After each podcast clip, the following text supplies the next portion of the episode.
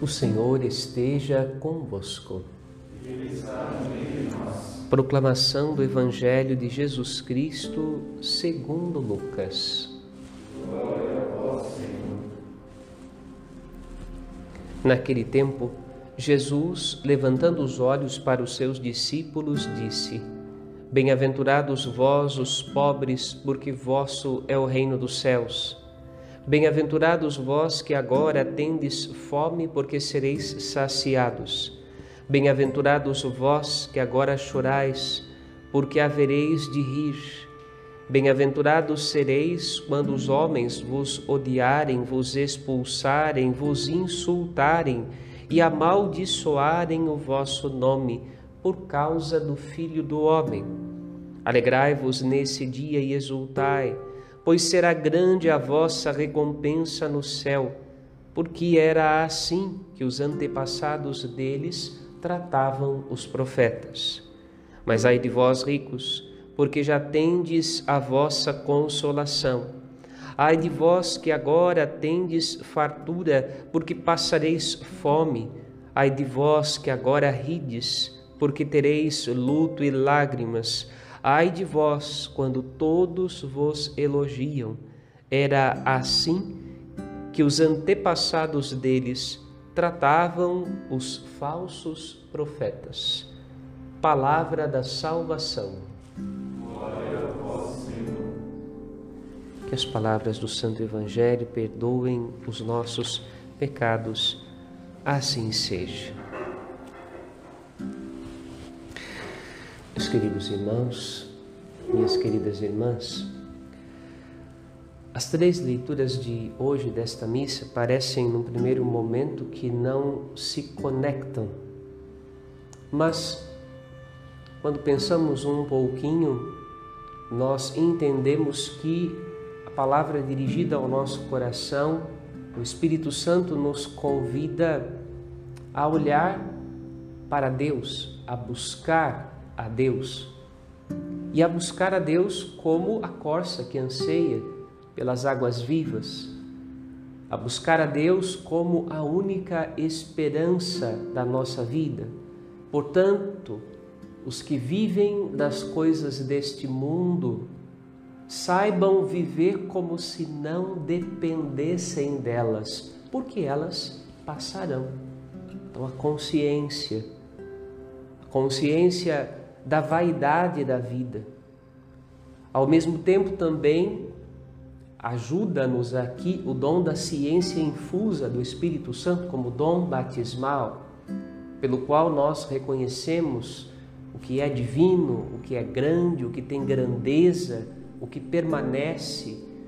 E ao mesmo tempo também contemplamos o que é acidental, o que é transitório, o que é deste mundo primeira leitura nos, nos convida a este desacorrentamento daquilo que é provisório, seja no sentido das coisas, dos bens materiais, seja no sentido das pessoas.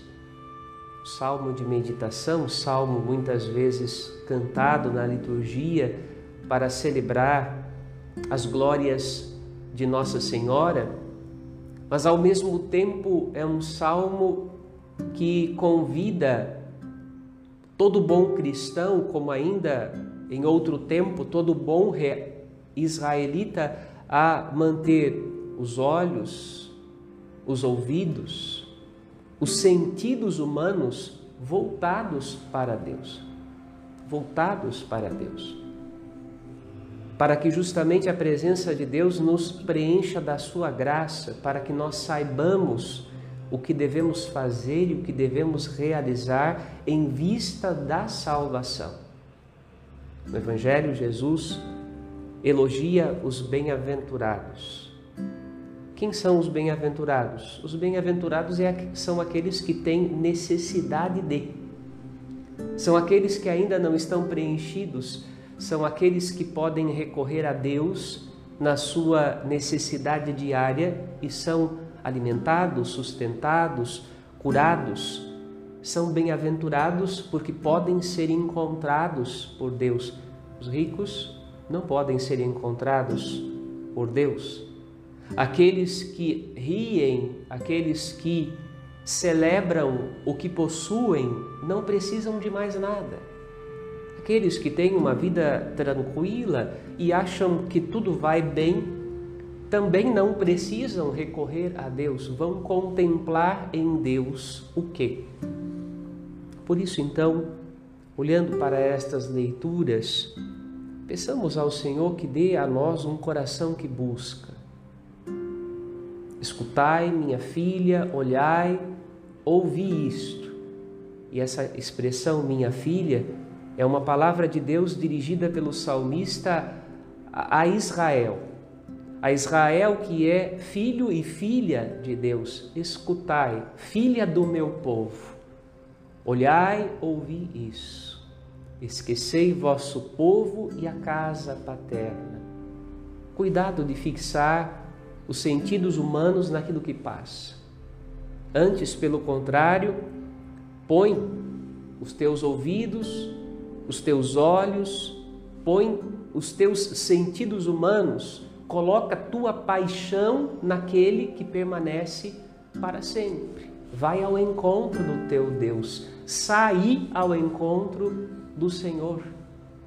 Esse convite da liturgia nos convida a um desprendimento, mas ao mesmo tempo a uma confiança absoluta em Deus. Caminho fácil?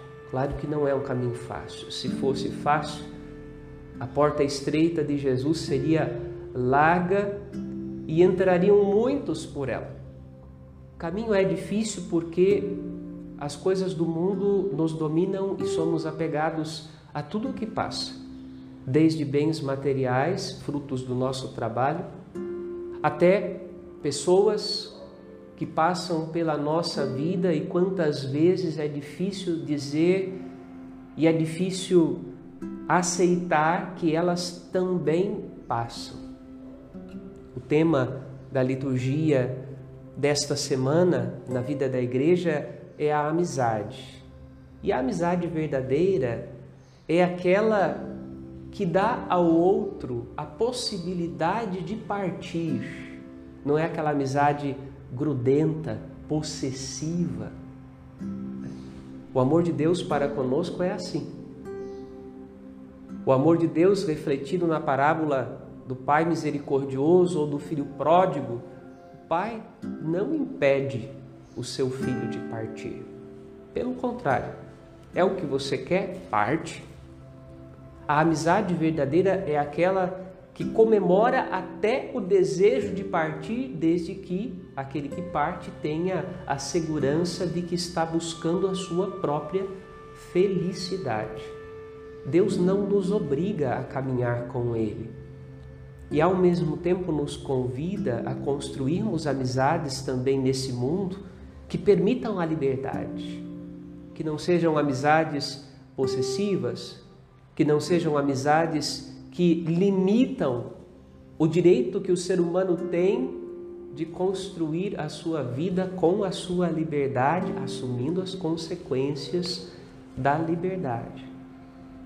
Peçamos a Deus então que nossos olhos, nosso coração, nossa mente, que todos os sentidos do nosso corpo, sentidos físicos, sentidos espirituais, estejam voltados para Ele, para que nós, sabendo quem Ele é e o quanto precisamos dele, nunca troquemos a Sua presença por qualquer outra coisa ou por qualquer pessoa que de repente possam nos afastar da comunhão com Deus, com a sua graça. E você que nos acompanha nessa Santa Missa, não deixe de rezar. Rezar pelos nossos seminaristas, rezar por todos os vocacionados à vida religiosa e consagrada, padres, diáconos, bispos, todos temos este fermento no coração. E muitas vezes a gente corre o risco de trocar a, o Criador pela criatura.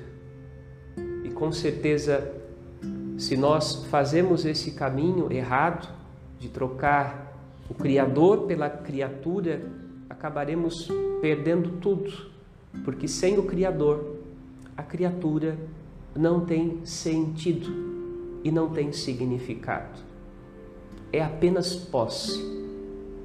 Peçamos a Deus que nos ajude de modo todo especial na vida consagrada, na vida religiosa, no ministério, no exercício das ordens sagradas na vida da igreja, a ter este olhar que está para além daquilo que é deste mundo, como nos convida São Paulo na primeira leitura desta Santa Missa, a não nos apegarmos a nada exceto a caridade de Cristo que deve impelir o nosso coração. Amém.